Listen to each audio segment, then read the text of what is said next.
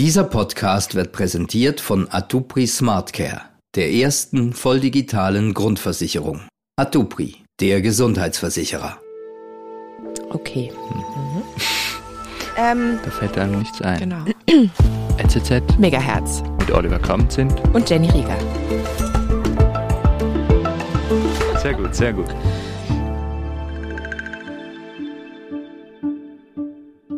Willkommen zu dieser Folge NZZ Megahertz. Mein Name ist Jenny Rieger und mein heutiger Gast heißt Matthias Berg und ist jetzt hier im Studio. Hallo Matthias. Hallo. Du hast einen Lebenslauf, der mich zumindest ein bisschen vor Ehrfurcht erblassen lässt. Äh, und das, obwohl, sag ich mal, man dir bei deiner Geburt im Jahr 1961 nicht so viel zugetraut hat, oder? Dein Ja, so war das. Also 1961 waren wir ja, anders als heute, da hat man Ultraschall und ähnliches, mhm. Überraschungspakete. Ne? Und das, ich bin das mittlere von drei Kindern, mein Bruder gab's also schon. Was wünschst du dir als Mutter, als Eltern? Ein nicht behindertes, gesundes Kind, was kommt? Was ganz anderes. Zwar gesund, aber eben mit ganz kurzen Armen und drei Fingern an jeder Hand. Und dann war erstmal komplette Ratlosigkeit, auch Hilflosigkeit. Nicht nur bei meiner Mutter, sondern auch bei Ärzten, bei Schwestern, mhm. die einfach überfordert waren in der Situation. Das war insofern ein schwieriger Start. Und ich glaube, am Anfang haben weder meine Eltern noch irgendjemand anders zugetraut, dass das ein vernünftiges Leben werden könnte. Meine Mutter hat irgendwann mal erzählt, dass sie davon geträumt hat, zu sagen, äh, wie kann Gott einen Menschen ins Leben schicken, der ganz offensichtlich diese Welt überhaupt nicht bestehen kann. Mhm. Aber es kam dann doch Glücklicherweise kam es anders. Ganz ja. anders, ja, ja. Korrigier mich bitte, ich zähle mal ein paar deiner Errungenschaften auf. Ja. Also du bist als Hornsolist auf internationalen Bühnen unterwegs. Du hast 27 Medaillen gewonnen bei Paralympics und Weltmeisterschaften. Und zwar nicht nur im Abfahrtski und Slalom, sondern auch im 100, 200 und 400 Meter Lauf. Hochsprung und Weitsprung. Ja. Du arbeitest auch als ZDF-Experte und Co-Moderator bei den Sommer- und Winter-Paralympics. Mhm. Und du bist als Jurist Führungskraft in der Verwaltung und heute bist du aber hauptsächlich Coach und gibst Seminare und so weiter. Genau.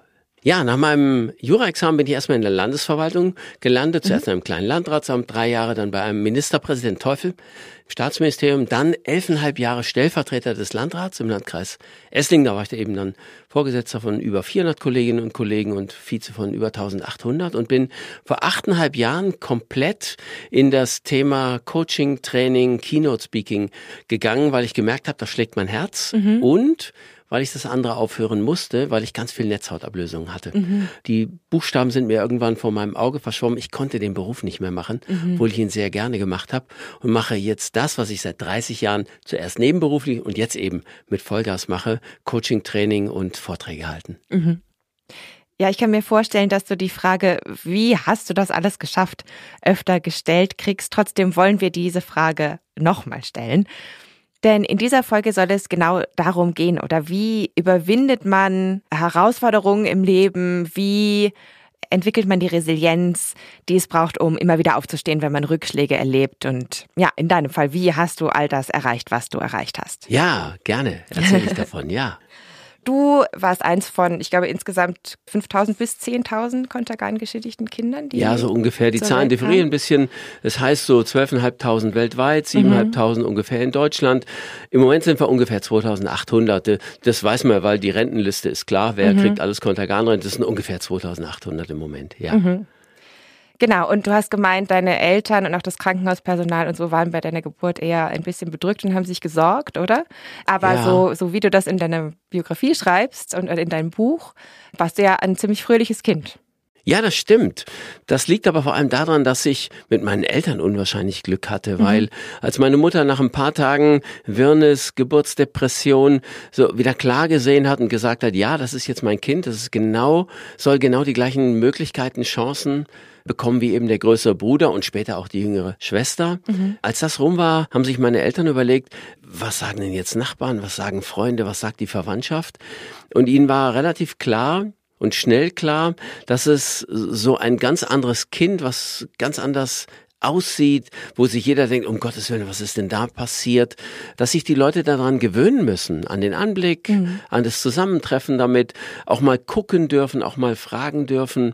Und als kleines Kind ist man so zwischen drei und vier Jahren in der Lage zu erkennen, lacht jemand mit mir oder über mich. Mhm. Und meiner Mutter war enorm wichtig, dass wenn ich mal drei Jahre alt bin, müssen mich möglichst alle, möglichst so viel wie möglich überhaupt mal gesehen haben und zwar möglichst oft gesehen haben, weil beim ersten Mal ist das noch außergewöhnlich, da guckt man hin, vielleicht sagt einer mal was Seltsames, aber so beim fünften, sechsten, siebten Mal, da wird's ein Alltag und beim zehnten, zwölften Mal fragt einfach keiner mehr danach und meine Mutter hat mich ganz öffentlich und offensiv überall mit hingenommen mhm. und gezeigt. Und ich habe dann eigentlich immer nur angelächelt, äh, alle Leute und bin dieses fröhliche Kind auch geblieben. Mhm. Ja. Ja. Wie lief denn dieser Prozess ab, also dass sich die Leute daran gewöhnt haben? Wie haben sie zuerst reagiert und wie hat sich das dann verändert? Ja, also meine Mutter hat schon so einiges erlebt. Die hat mir dann später mal erzählt, dass wenn sie einkaufen war und hat mich dann so auf die Ladentheke neben die Kasse gesetzt, ne, dass jeder gucken konnte. Da gab es schon Situationen, dass eine Frau laut hinter ihr gesagt hat, was mag in der Familie wohl passiert sein, dass da so ein Kind bei rauskommt. Mhm. Oder sie wurde beim Einkaufen direkt angesprochen. So, Frau Berg, behindertes Kind in der Familie, das muss doch heutzutage nicht mehr sein sein. Da gibt's auch Heime für, geben Sie doch das Kind weg. Ach, meine Güte. Und ganz bitter, leider, meine eigene Oma, und zwar die, die, die Mutter meines Vaters, mhm. die war immer schon ein bisschen herb drauf. Die hat irgendwann so als Säugling meine Hand genommen, hat den so ein bisschen runterfallen lassen und dann gesagt, das bisschen hat ja auch keinen Wert, das könnt ihr ja gleich wegschneiden lassen. Mhm für meine Mutter brutal bitter. Mhm. Die hat sich nicht entmutigen lassen. Unglaublich. Und mhm. die ist da mhm. durch. Weil sie sich gesagt hat, dieses Spießrutenlaufen, das hört irgendwann auch mal auf. Und dann wird's besser. Und wenn der kleine Matthias dann so alt ist, dass er merkt, wie Menschen auf ihn reagieren, dann soll er das Gefühl haben, ich bin einer von allen. Mhm. Und natürlich habe ich als kleines Kind dann gemerkt, Behinderung ist anders als bei anderen, aber es war nie jemals, also die ersten zehn Lebensjahre, nie jemals schlechter als irgendwas anderes. Mhm. Ich bin Fahrrad gefahren, ich bin auf Bäume geklettert, ich bin Ski gefahren, wie meine Geschwister, wie die ganze Nachbarschaft, wie die ganze Freundeskreis eben auch. Mhm. Du bist ja in einer Familie von, also beziehungsweise deine, deine Eltern sind äh, Musiker oder haben mit Musik zu tun, beide? Ja, die haben beide Musik studiert, sind beide Vollblutmusiker. Übrigens meine Geschwister auch. Also wir mhm. haben alle so ein Talent mitbekommen, ja. Mhm. Und ja. ich eben auch, ja. Genau, und da, eben. Und deine Eltern haben sich eben auch darum gekümmert, dass du ein Instrument lernst. Was, mhm. äh, die Wahl fiel auf das Horn, warum? Ja, das war eigentlich so im Ausschlussverfahren. Die haben nämlich erstmal die Frage umgedreht und gefragt, was geht denn nicht? Klavier zum Beispiel. Da, ich habe eben sechs Finger, die ich nur begrenzt beherrschen, bewegen kann. Da geht Klavier nicht. Ne? Und Streichinstrumente, die haben alle den Bogen, den man streichen muss. Da brauchst du Reichweite, die habe ich nicht. Mhm. Holzblasinstrumente, so, so eine Flöte oder, oder Klarinette, das sind zehn Fingersysteme. Da fehlen einfach, ich sage mal ganz gerne, einmal durchgezählt, merkst du, es könnte knapp werden mit sechs Fingern. Ja, da bleiben die Blechblasinstrumente. Mhm. Die Trompete muss ich hochhalten, das geht nicht, das kann ich nicht. Die, Trom die Posaune hat wieder diesen langen Zug, ne? Reichweite, geht auch nicht. Und da sage ich immer ganz gerne, der liebe Gott hat gut durchgezählt. Drei Ventile, drei Finger, passt. Und das haben sich meine Eltern eben auch gedacht. Und dann hat man das erstmal getestet, weil so ein Horn ist teuer, umbauen ist teuer, mit einem Jagdhorn. Ne? Und die sind relativ preiswert, so ein First Pless Horn. Mhm. Und das hat wunderbar geklappt. Ich habe es mit sechs Jahren geschenkt bekommen, ein Jahr lang mit meinem Vater zusammen Jagdsignale gespielt, Fuchstod, Hirschtod, Sautod und sowas. Und dann mit sieben Jahren habe ich mein Waldhorn bekommen. Ja, das begleitet mich bis heute. Mhm. Ja. Wie, wie war das für dich, das Musizieren? Ach, ganz wunderbar. Es hat mir ganz viel Spaß gemacht. Und ich glaube, in den ersten Jahren gehörte ich zu den wenigen Kindern, die einfach Spaß am Spielen gehabt haben. Mhm. Mich musste man eigentlich zum, zum Üben nie äh, irgendwie, hast du heute schon geübt und so. Und ne, hatte ich schon, weil es mir einfach viel Spaß gemacht hat. Und mit neun Jahren war ich schon zum ersten Mal bei Jugend musiziert, diesem mhm. Jugendwettbewerb, und regional gewonnen, Land gewonnen, da war ich im Bund, da war ich dann Zweiter, aber habe schon einen dritten Satz von einem Mozarthorn-Konzert mhm. gespielt. Ne? Also mhm. galt durchaus als begabt, wahrscheinlich war ich es auch irgendwie. Ja. Ja. Kann man schon stolz auf sein. Ja, ich weiß gar nicht, stolz auf jeden. Mir hat's immer viel Spaß gemacht. Mhm. Ja, bis, bis zum zehnten Lebensjahr, dann gab's dann einen Bruch in der Biografie, weil wir umgezogen sind. Ja, ja, ja. Erzähl mal davon. Ihr seid nach Trossingen gezogen. Genau, nach Trossingen. Also Detmold vorher, Nordrhein-Westfalen, mitten in Nordrhein-Westfalen drin. Trossingen dann so im südlichen Teil von Baden-Württemberg, zwischen Stuttgart und Bodensee ungefähr. Da ist Trossingen. Mhm. Und da sind wir hingezogen, ja, weil mein Vater sich beruflich verändert hat und ganze Familie mit. Mhm. Und plötzlich war ich das einzige Kind, der einzige Jugendliche mit einer Behinderung. Und da war niemand, der mich irgendwie kannte oder an den man sich gewöhnt hatte, sondern da war ich erstmal kompletter Außenseiter. Da hatte ich eine Dreifachbehinderung. Erstens rote Haare, zweitens kurze Arme und drittens kein Schwäbisch. Mm. Da verstehst du erstmal gar nichts. Ja. Und verstanden habe ich dann doch ein bisschen was, nämlich Krüppel, Kurzärmle und mm. Kupferdächle. Also hier, rothaarig, mhm. Kupferdächle. Und dann bist du zum Außenseiter. Also nicht zu Geburtstagen eingeladen, im Schulhof nicht mitspielen. Mm. Und die ersten Jahre waren echt bitter. Und das hat mir ziemlich den, den Boden unter den Füßen weggezogen, weil ich einfach keinen sicheren Stand mehr hatte, mhm. nirgendwo akzeptiert war. Und das hat lange Jahre gedauert, bis ich das ja wieder besser angefühlt hat, bis ich eben nicht mehr Außenseiter war, bis wir uns gegenseitig aneinander gewöhnt haben. Trossing an mich und ich an Trossing. Mhm. Und so nach drei, vier Jahren, fünf Jahren würde ich sagen, da hatte ich dann gute Freunde. Also inzwischen, klar, ist alles im grünen Bereich, aber die ersten drei, vier Jahre waren echt schwierig. Mhm. Ja. ja. Also diese, diese Strategie mit dem halt irgendwie einfach möglichst sichtbar sein, damit die Leute sich gewöhnen können oder so, das, das hat da nicht so schnell gegriffen wie, ja. wie Detmold.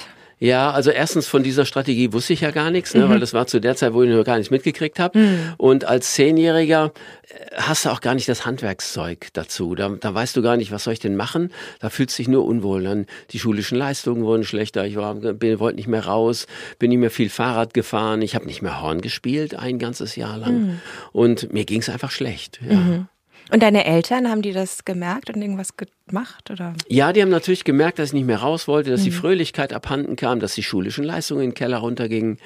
Und sie haben eigentlich genau das Richtige überlegt. Die haben sich gefragt, was hat er denn früher gerne gemacht und gut gemacht. Also was mhm. hat ihm damals Energie gegeben und positive Energie? Und das war immer Sport und Bewegung und zwar immer die Musik. Mhm. Und dann kam ich erstmal in Trossingen in einen Behindertensportverein. Mhm. Und ich bin immer noch Mitglied. Das war und ist mein Heimatverein, weil die mich aufgenommen haben, als wäre ich schon ewig dabei gewesen. Mhm. Der nächstältere war, glaube ich, 25 Jahre älter als ich und trotzdem sind die mit mir umgegangen als vollwertiges Mitglied. Ich habe dort äh, beim Schwimmen, beim Faustball, bei der Leichtathletik überall mitgemacht und die haben mich überall mit äh, voll integriert. Das war klasse. Also denen bin ich zutiefst dankbar und ich glaube, ganz viele Behindertensportvereine nicht nur deutschlandweit, wahrscheinlich weltweit, tun in dieser Hinsicht unglaublich viel für diese Menschen. Erstmal mhm. ankommen dürfen, wieder zu sich finden, Selbstvertrauen aufbauen können und dann aber auch wieder rausgehen ja. können. Das hat mir sehr gut getan, mhm. ja. Und eine Gemeinschaft finden. Ja, mhm. ja.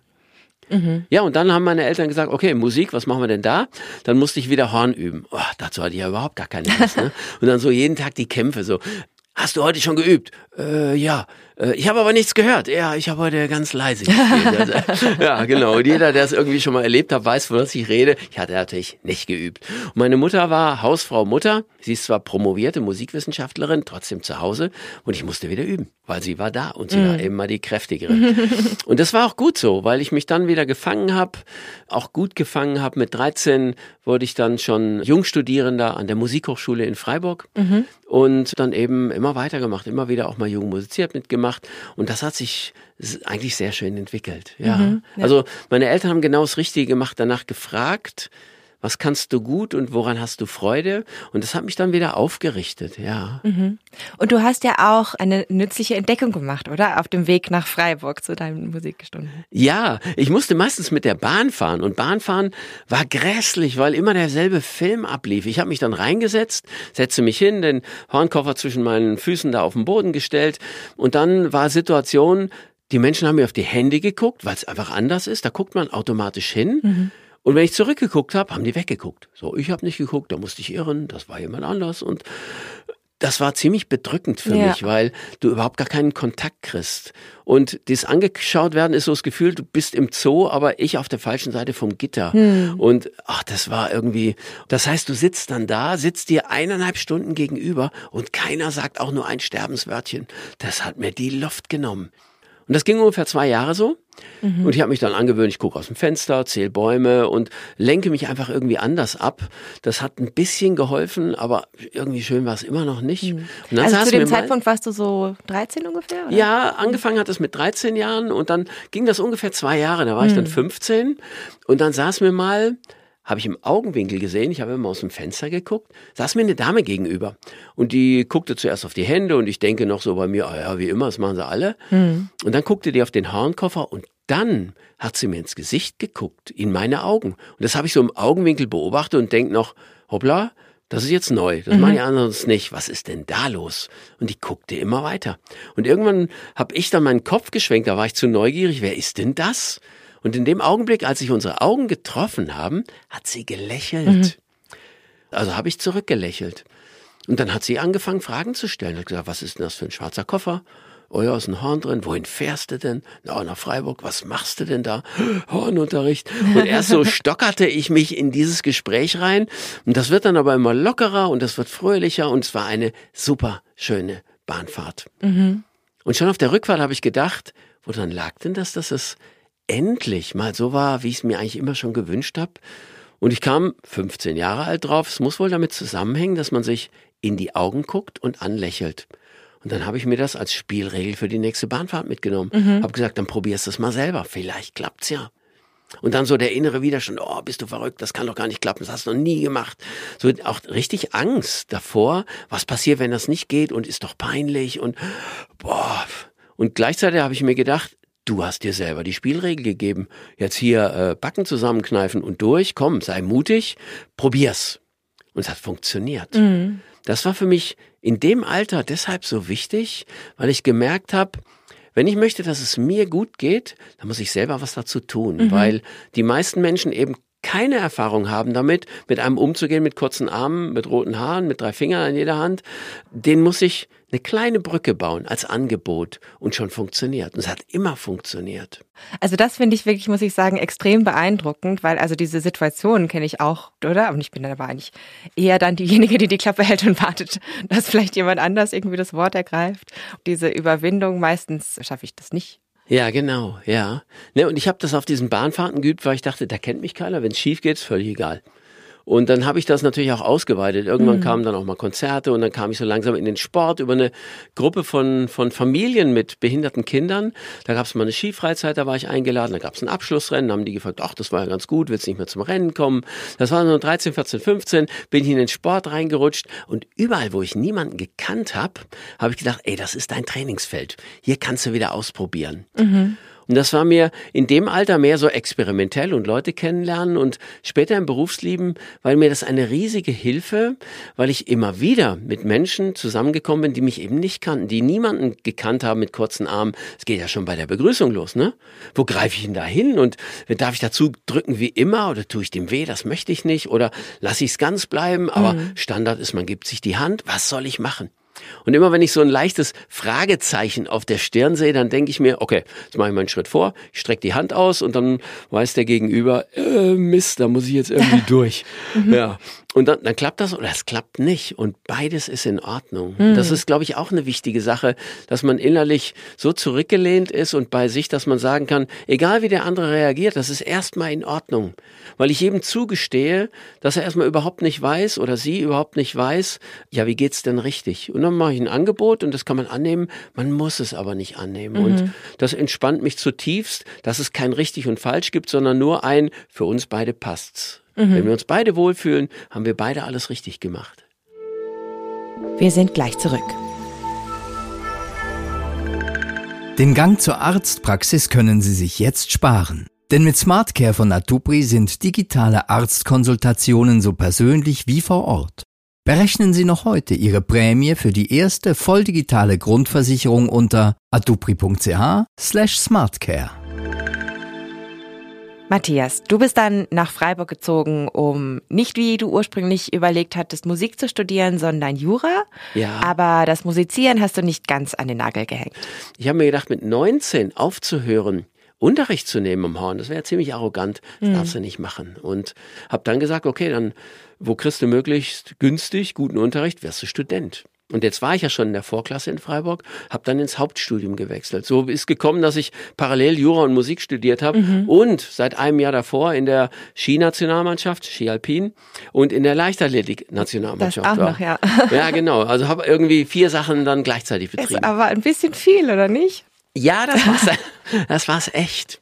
Und äh, am Anfang dachte ich, ja, locker, kriegst du hin, hast du bisher auch gemacht. Und dann im vierten Semester bin ich mal durch eine Klausur in Jura durchgeflogen. Das war für mich so ein wichtiges Hallo wach, mhm. um zu sagen, du musst dich komplett neu organisieren. Und dann habe ich mich umgeguckt und habe jemanden getroffen, der mir dabei geholfen hat. Ziele zu definieren, wo willst du überhaupt hin? Und habe ich gemerkt, in Jura habe ich überhaupt gar kein Ziel. Halt so ein bisschen vor mich hinstudieren, das ist kein Ziel. In Musik und Sport natürlich hatte ich Ziele, aber da eben nicht. Und der hat mir geholfen, wie könnte ein Ziel aussehen? Was macht dir denn Spaß? Weshalb machst du das? Hat mir unglaublich geholfen. Halbes Jahr später war diese ganze Bugwelle von unerledigtem Kram erledigt und dann ging es aufwärts. Dann kamen die ersten Weltrekorde im, im Sport. Dann konnte ich mal Musikstudium, dann habe ich alle Nebenfächern statt in sechs Semestern, in zwei Semestern gemacht. Dann, und, und so. Ne? Dann plötzlich lief's, weil ich jetzt plötzlich klare Ziele definieren konnte und mich einfach gut verplant habe. Und ich war genauso häufig auf Fäden wie vorher. Aber jetzt immer mit dem guten Gewissen und vorher immer mit dem Zusatzstress. Eigentlich hätte ich machen müssen, ich habe aber nicht. Und das ist heute bei ganz vielen Menschen, glaube ich, auch. Und das hat viel mit, mit innerer Stärke, mit mentaler Stärke, mit Resilienz zu tun. Wie gehe ich mit den Dingen um, die ich als Last auf meinen Schultern spüre, die ich mit mir herumtrage? Habe ich eine Möglichkeit, die irgendwie loszuwerden oder kommt da immer nur was obendrauf? Mhm. Und diese Frage, wie gehe ich mit Dingen um, die mich belasten, damit hast du dich ja einerseits im Zuge von deinen vielen Beschäftigungen auseinandersetzen müssen, aber auch auf persönlicher Ebene, oder? Weil in Freiburg eben im Studium gab es auch ein paar Situationen, wo du Zusammenstöße mit fremden Menschen hattest, die extrem unhöflich zu dir waren oder auch dich ziemlich wüst beleidigt haben. Ja, also ich hatte immer wieder Schwierigkeiten mit dem Umgang mit meiner Behinderung. Mhm. Also ich hatte als Kind eben dieses Krüppel-Kurzärmle, das ist auch nie ganz aus meinem Kopf rausgegangen mhm. und mich hat gestört, wenn, wenn Leute mir hinterher gucken, weil ich gedacht habe, ah, kommt da eventuell was oder kommt da nichts. Und dann war es so, waren wir mit Freunden in einer Bar nach so einem Klausurenkurs, 10 Uhr abends, Warsteiner Keller, Absackerbierchen. Ne? Da rempelt mich eine wildfremde Person an und raunzt so halblaut in den Raum rein, vor 30 Jahren hätten sie Typen wie dich noch vergast. Mhm. In derselben Zeit ist mir auch passiert, ich bin in Freiburg immer mit dem Fahrrad unterwegs gewesen. Ich fahre von der Uni weg Richtung nach Hause, biege so rechts rum ab und einer brüllt hinterher, zum KZ geht's links rum. Ach, meine Güte. Und das hat mich, das hat mich echt durchgeschüttelt. Mhm. Und ich habe mich, ich habe mich total wehrlos, auch hilflos an die Wand gedrückt gefühlt. Ziemlich ekliges Gefühl. Mhm. Und damit bin ich eigentlich nicht gut zurechtgekommen. Es hat mhm. mich Tage, Wochen lang nicht mehr losgelassen, habe mich schlecht schlafen lassen. Ich habe überlegt, muss ich mich selber verbal aufrüsten, um so jemandem was entgegenschmettern zu können. Habe aber gemerkt, das möchte ich eigentlich nicht. Ich habe es gerne freundlich. Und da hat mir auch ein Freund geholfen. Der hat mir gesagt, für ähnliche Situationen hat sein Großvater ihm immer das Bild mitgegeben zu sagen, ey, was kratzt es eine deutsche Eiche, wenn sich eine Wildsau an ihr reibt? Er sagte dann, aber definieren musste, bist du die Eiche oder bist du die Wildsau? Und wie ich gerade gesagt habe, ich habe mich schon auch versucht, verbal aufzurüsten. Ich war auf dem Weg zur Wildsau und habe dann gesagt, ich will das nicht, ich bleibe Eiche. Mhm. Und das ist eine super Vorstellung. Du ärgerst dich nur noch höchstens über zehn Prozent der Sachen, die dir begegnen, weil du sagst, ey, deutsche Eiche, es geht mich gar nichts an. Ich bin nicht bereit, die Probleme eines anderen zu meinen eigenen zu machen. Mhm. Und das war eine ganz, ganz wichtige, so, so ein Switch im Kopf, zu sagen, nee, du bist nicht ausgeliefert. Und Du kannst diese Situation nicht verhindern. Ich selber muss eine Form finden, damit umzugehen. Und da ist die deutsche Eiche einfach super. Mhm. Oder auch wenn, wenn mir Leute hinterhergeguckt haben, der gleiche Freund hat mir dann gesagt, mach das doch wie wenn du auf einer Fete bist. Weil ich war eigentlich immer ganz fetentauglich. Also so nach ein paar Minuten habe ich ein Getränk in der Hand gehabt und war im Gespräch. Und der sagte, bei den Menschen, die dir hinterhergucken, mach das doch genauso. Versuch Augenkontakt zu erwischen und dann schicken Lächeln rüber. Und da habe ich mir gedacht, ja, da hat er recht. Und das habe ich dann auch trainiert. Genauso wie dieses Angucken aus der mhm. Bahnfahrt und Lächeln, habe ich das gemacht, wenn ich unterwegs war in der Fußgängerzone und habe gemerkt, in ganz vielen Fällen funktioniert das. Und das Lächeln kommt zurück. Und für mich war deswegen auch das eigentlich doppelte gute Gefühl, nämlich einmal egoistisch, mir geht's besser, mhm. aber ich habe auch gesehen, bei dem anderen fällt irgendwie sowas, fällt sowas ab, ne? So eine gewisse Anspannung, oh je, jetzt habe ich einem Behinderten hinterhergeguckt, das darf man doch gar nicht, macht man nicht und blödes Gefühl. Und wenn du dann Lächeln drüber schickst, dann sagst du, völlig in Ordnung, ich glaube an deiner Stelle hätte ich auch geguckt. Mhm. Und das ist für, für beide Seiten deswegen was Gutes. Und das hat mir ganz, ganz viel geholfen und hat mich vor allem stabilisiert, ja. Ja. Ich finde das eine ganz beeindruckende Haltung, die du da hast. Also ich hatte eben den Eindruck, dass du sehr großzügig bist mit den Leuten, oder? Also halt irgendwie auch Leute, die ignorant sind oder die vielleicht also wirklich super unhöflich sind oder sogar grob. Ja. Und ich frage mich, wie du das vielleicht auch siehst aus einer Perspektive heute, oder? Weil also Inklusion und Sichtbarkeit von Behinderungen und sowas hat ja, glaube ich, schon ein bisschen, bisschen Fortschritte gemacht. Also wahrscheinlich ja. noch, noch lange nicht so ja. weit, wie wünschenswert wäre. Aber ähm, also ich habe eben schon häufiger von Menschen mit Behinderungen gehört, dass die eher sagen, es ist nicht mein meine Verantwortung, den Leuten die Awareness hinterherzutragen, oder? Es ist nicht meine Verantwortung. Also halt irgendwie, die Leute sollen sich schlau machen. Ich bin nicht diejenige, die Leuten erklären muss, wie sie mit mir umzugehen haben. Die sollen irgendwie gefälligst selber ein bisschen nachdenken. Ja, also für mich ist das eine Haltungsfrage. Mit welcher Haltung gehe ich meinem Mitmenschen gegenüber um? Was, was sage ich zu mir selber? Wie denke ich über den anderen? Und ich bin davon überzeugt, die aller, allermeisten Menschen wollen nichts falsch machen, wollen nichts Böses, wollen mhm. nichts in der Richtung. Aber sie haben auch keine Erfahrung im Umgang. Und die Erfahrung würde ich Ihnen äh, gerne positiv vermitteln. Deswegen sage ich mir, mein Gegenüber hat erstmal keine Chance zu wissen, wie er sich richtig verhält. Ich nehme als Beispiel Rollstuhlfahrer, da geht's mir nämlich ganz genauso. Mhm. Da triffst du einen Rollstuhlfahrer und hast die Gelegenheit, du kannst dich ein bisschen unterhalten und dann denkst du ja oftmals, ich hier oben, der da unten, irgendwie blöd, oder? Das ist so über Unterordnung, ob du willst oder nicht, allein wegen Sitz- und Stehhöhe. Mhm. Und äh, meiner, Meinung nach, Königsweg, frag ihn. Ich frage immer. Mhm. Ich sag, äh, du soll ich mir einen Stuhl holen oder ich setze mich auf die Knie. Das war, und dann gibt's beide Varianten. Der eine sagt, nee, nee, ist mir voll egal, bleib stehen. Und der andere sagt, nee, lieber wäre es mir schon. Und dann mache ich das. Mhm. Deswegen auch bei mir, wie geht das mit dem Grüß Gott sagen, würde ich sagen, frag mich, die meisten trauen sich nicht, habe ich übrigens erlebt, dass Leute gefragt haben. Und ansonsten mache ich einfach das Angebot. Ich bin davon überzeugt, dass wenn Menschen ohne Behinderung gute, positive Erfahrungen machen im Umgang, dann haben sie auch keine Angst mehr davor. Dann will man nichts mehr falsch machen, weil man sagt, ich weiß jetzt, wie es geht, ich kann fragen. Und mir ist die Geduld noch nie ausgegangen. Mhm. Anderen geht sie aus, ich weiß das. Und es ja. ist auch manchmal wirklich schwer, wenn du immer wieder mit demselben kämpfen eben, musst. Eben, ja. und, und ich sag mir, ja, nu, da kämpfe ich ja mit demselben. Hm. Weil ich mir sage, es ist viel, viel schöner, da zwei Minuten zu investieren, die nachher für uns alle gut sind, als das so kurz abzubügeln und den anderen eigentlich hilflos zu hinterlassen. Mhm. Sonst könnte ich auch meinen Job nicht richtig machen. Ne? Das ist genau mein Feld, zu sagen, wie kannst du denn auch mit dir selber gute Erfahrungen machen, dass du weißt, wo es lang geht, dass, wo, wo, wo ist mein Norden im Kompass? Mhm. Wo, wo ist die Richtung, wie ich mich gut weiterentwickeln kann, dass ich mich wohl in meiner Haut fühle? Ja. Mhm. Was glaubst du, woher du diese Fähigkeit zur Resilienz und auch diese ganze Schaffenskraft und sowas nimmst? Ist das gute genetische Voraussetzung oder ein gutes Elternhaus, die Eltern, die gut damit umgegangen sind? Oder also was glaubst du, ist so der, was sind so die Faktoren? Ich glaube, das ist eine Mischung aus allem. Mhm. Und ich bin Christ und gehe gerne in die Kirche, bin bei uns engagiert, bin gläubig und bin davon überzeugt, der liebe Gott hat einen Plan mit mir den ich mal begreife und mal nicht begreife. Also in den Phasen, wo jemand mir irgendwas hinterherruft, was kein Mensch brauchen kann, da schickt er mich durch Phasen durch, die mich dazu zwingen, mir Gedanken darüber zu machen, wie ich damit umgehe. Weil sowas kann dir immer wieder passieren. Und dann das gute und richtige Handwerkszeug zu haben, ist dann ganz wichtig. Und da sage ich mir, nee, wir sind eben keine Marionetten, sondern es ist alles meine Entscheidung ob ich aus dem, was mir geschenkt wurde, nämlich Talente, ich bin, ich bin einfach schnell, da kann man nichts dafür. Mhm. Oder ich bin auch musikalisch, da kann man auch nichts dafür. Daraus etwas zu machen und das hat mir immer viel Freude gemacht und ja, natürlich ist das ein Haufen Zeug, was ich mache, aber Musik ist mein Hobby, wenn ich es als Hobby betrachte und Sport inzwischen auch, dann ist das nicht mehr Leistung, sondern mhm. da geht es darum, auch deinen Ausgleich, die innere Balance zu finden, auch mal ein paar stressige Phasen auszugleichen und einfach mit dir selber im Reinen zu sein.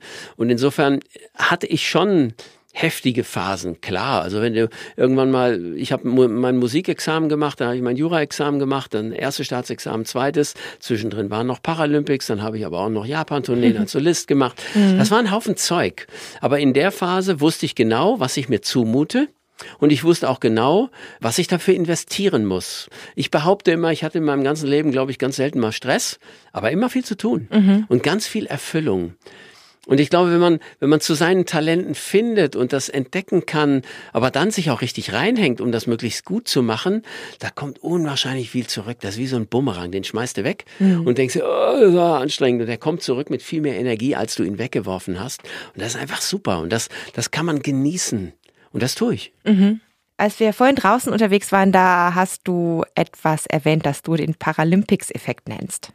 Ja, ganz genau. Und das hat mich deshalb immer interessiert, hat natürlich auch mit mir zu tun, mit Umgang mit Lebenskrisen. Mhm. Und 95 Prozent sind eben im Laufe ihres Lebens mit einer Behinderung konfrontiert und mich hat immer interessiert, wie kommen die eigentlich aus dem tiefsten Tief, aufwachen in der Intensivstation, irgendwas fehlt, irgendwas geht nicht mehr, du bist blind, du bist Rollstuhlfahrer, du hast äh, Extremitäten verloren, wie kann es passieren, dass so jemand wenige Jahre später bei den Paralympics auf dem Treppchen steht und sagt, ich hatte noch nie ein so erfülltes Leben wie heute? Mhm. Was passiert da im Kopf? Denn ich glaube, diese Mechanismen, die stattfinden, um aus dem tiefsten Tief wieder ins eigene Hoch zu finden, die sind sehr hilfreich für, ich glaube, für jede und jeden, mhm. weil jeder mit irgendwelchen Krisen immer wieder mal kämpft. Und bei den paralympischen Athletinnen und Athleten war eigentlich der Weg ganz oft derselbe. Du wachst auf, du bist erstmal völlig erledigt, du wachst dreimal auf, weil du zweimal sagst, nee, ich will zu Hause aufwachen, böser Traum, geht nicht. Dann realisierst du, nee, das ist es. Dann kommt Angst, dann kommt Existenzangst, dann kommt die Frage nach der Schuld, dann kommt die Frage, warum ist mir das passiert? Zehn Sekunden später an dieser Kreuzung, es wäre nichts passiert. Mhm. Oder, oder. Du, du haderst mit allem und siehst eigentlich nur noch das, was nicht mehr geht.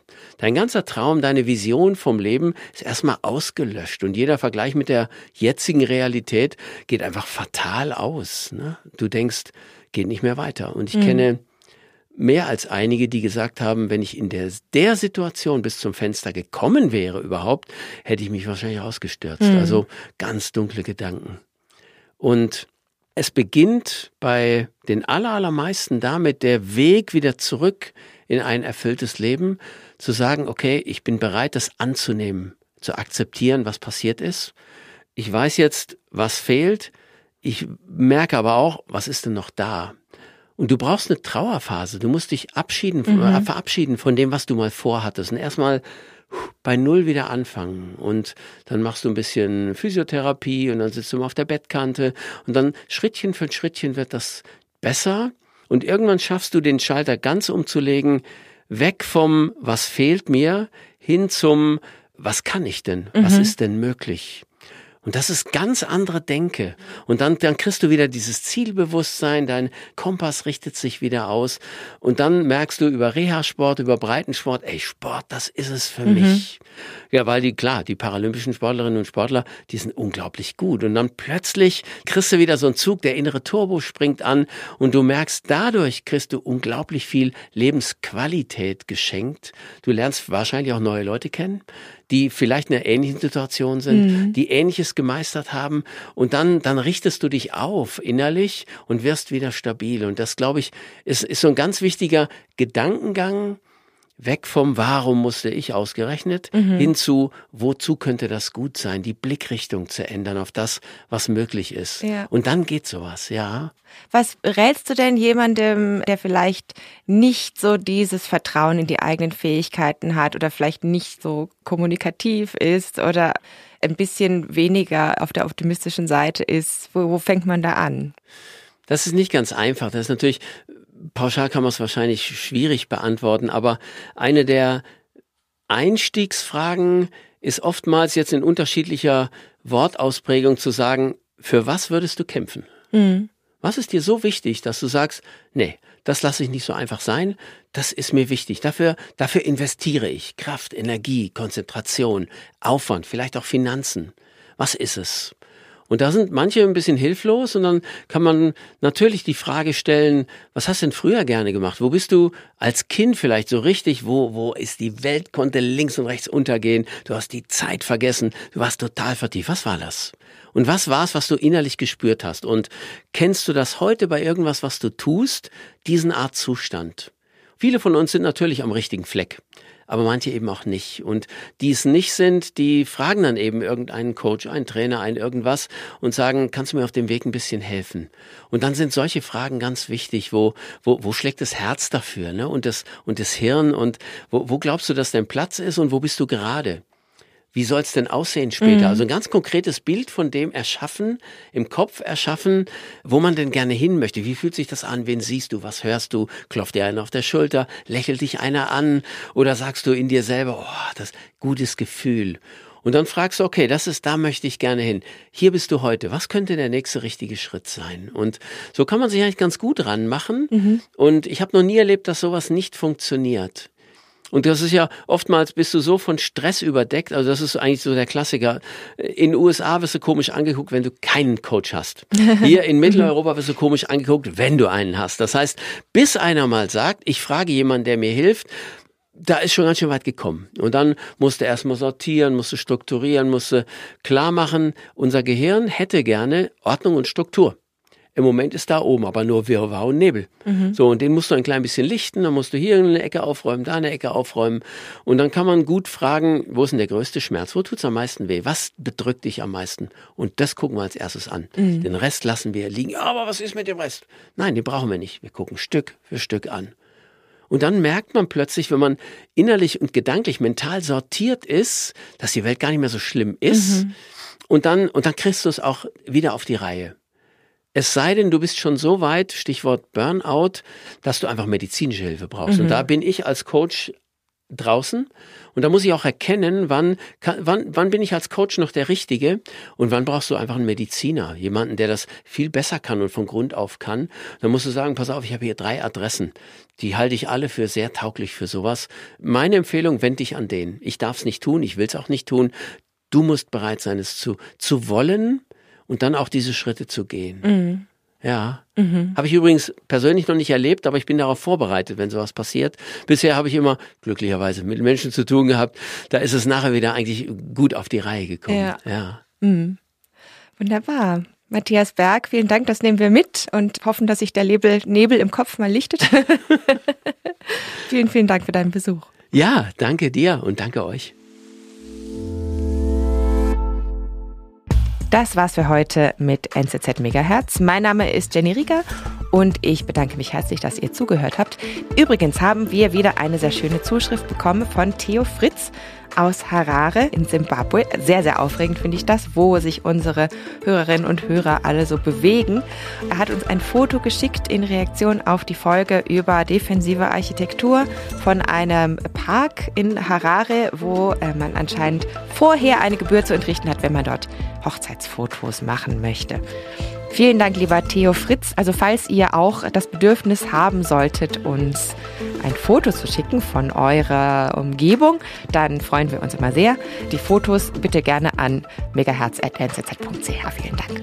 Nächste Woche hört ihr an dieser Stelle wieder den unvergleichlichen Oliver Kamenzind und er wird mit seinem Gast Sarah Diel darüber reden, wie man eigentlich das Leben ohne Kinder gut gestalten kann und warum der gesellschaftliche Druck gerade auf Frauen, die keine Kinder möchten, besonders lastet. Und ich wünsche euch jetzt eine ganz wunderbare Woche. Bis zum nächsten Mal.